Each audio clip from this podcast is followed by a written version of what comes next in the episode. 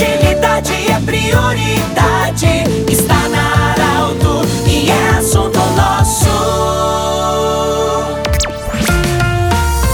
Chegando para mais um assunto nosso nesta sexta-feira, para Unimed, Vale do Taquari e Rio Pardo. Bom, você já sabe, sexta-feira o assunto aqui é saúde. Nós estamos acolhendo hoje, no estúdio da Arauto, o Tenente Leal, que representa aqui o Corpo de Bombeiros, para falar sobre prevenção de afogamentos. Tenente, bem-vindo. A importância, nós não estamos ainda na época do verão, mas já tivemos muitos casos no Rio Grande do Sul, o que preocupa e as pessoas estão com a ânsia, até porque depois da pandemia agora, pelo que podemos perceber, vamos ter mais movimento esse ano e as pessoas estão ansiosas para ir à praia, balneários, enfim. Quais os critérios que devem ser adotados para evitar os afogamentos? Bem-vindo. Eu agradeço a oportunidade por estar aqui presente e representando o Corpo de Bombeiros Militar de Santa Cruz do Sul, trazer informações importantes em relação às, à prevenção de afogamentos. É, como tu bem disse já, Pedro, a, a gente ainda não está na, na temporada de verão, mas as ondas de calor já estão bastante fortes, né? E estão fazendo as pessoas procurarem locais para se refrescar. É, nesse sentido, né? As pessoas têm que tomar cuidado, principalmente com o comportamento e também não podemos deixar de, de dizer que elas não podem, de forma alguma, negligenciar equipamentos importantes, né? É, como boia salva-vidas, colete salva-vidas quando entrar em embarcação, cuidar muito das crianças, a questão da pessoa achar que sabe nadar também não elide nem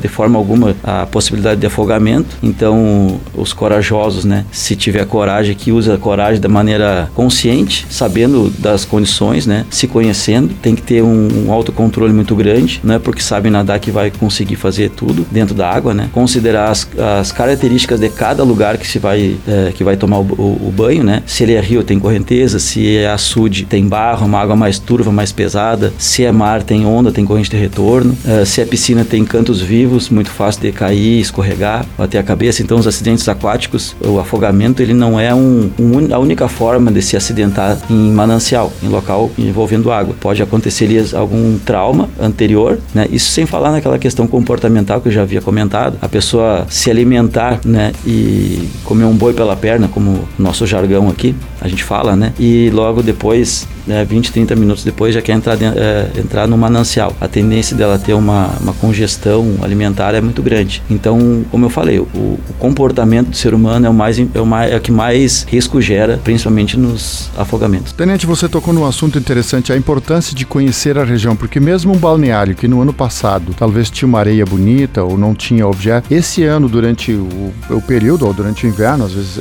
com a elevação das águas, podem ter lá tocos, onde a pessoa vai dar um mergulho, dar com a cabeça cabeça em, em algum objeto estranho, pode vir alguma coisa que se desloca de um lugar para outro, ou a própria água fazer uma movimentação e ter buracos, enfim, todo essa, esse reconhecimento é importante a pessoa ter isso também. Sim, é, exatamente. Tocou num assunto muito importante também que como a pessoa pode ter uma coragem absurda, né? E ela simplesmente se atira num, num rio que, que ela não sabe o que tem dentro. E como tu disse aí, uh, os, os rios eles são dinâmicos, né? Eles modificam o próprio leito. Imagina das, das enchentes que acontecem durante o ano todo, ele sempre traz, sempre tem toco, sempre tem um galho de árvore diferente em algum local, em algum local que não tinha, às vezes há um mês, dois meses atrás. Imagina então há um ano atrás. Então as pessoas têm que tomar esse cuidado que os acidentes aquáticos eles não acontecem, como eu falei antes, não é só apenas pelo afogamento, né? A pessoa tem que ter um comportamento ali um pouco mais preventivo preventivo, se cuidar um pouco melhor, né? E conhecer essas características do, da região. Sim, Tenente, uma outra questão é quanto às embarcações. Eu sei que não é a sua área, as embarcações, quem fiscaliza e quem dá a habilitação ah, para navegar é a Marinha, mas é muito importante a pessoa saber que, que muitas vezes quando acontece vocês são, são chamados para resgates também. É muito importante a pessoa saber que quando é convidado para andar numa embarcação, que ela exija de quem a convida que ele também disponibilize todos os equipamentos de segurança. E vale também para aquelas pescarias, onde a pessoa muitas vezes vai no açude, enfim, vale também nesse sentido que muitos acidentes acontecem sem esses uh,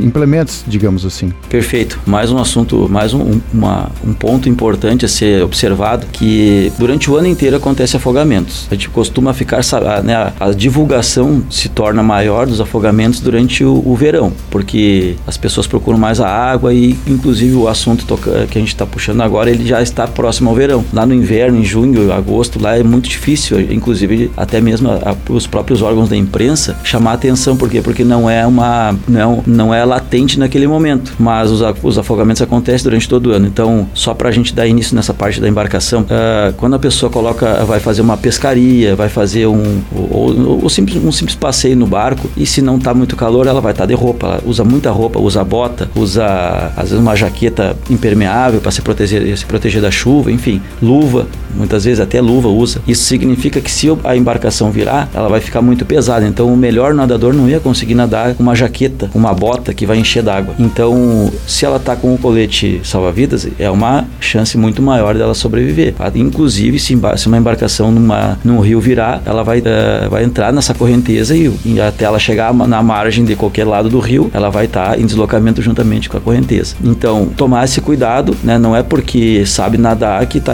que tá livre de se afogar. Conversamos com o Tenente Leal sobre a prevenção dos afogamentos. Um grande abraço e até a próxima edição. Lembrando que esse programa estará em formato podcast em instantes na Arauto 957 e também no nosso Instagram, do jeito que você sempre quis. De interesse da comunidade, informação gerando conhecimento, utilidade é prioridade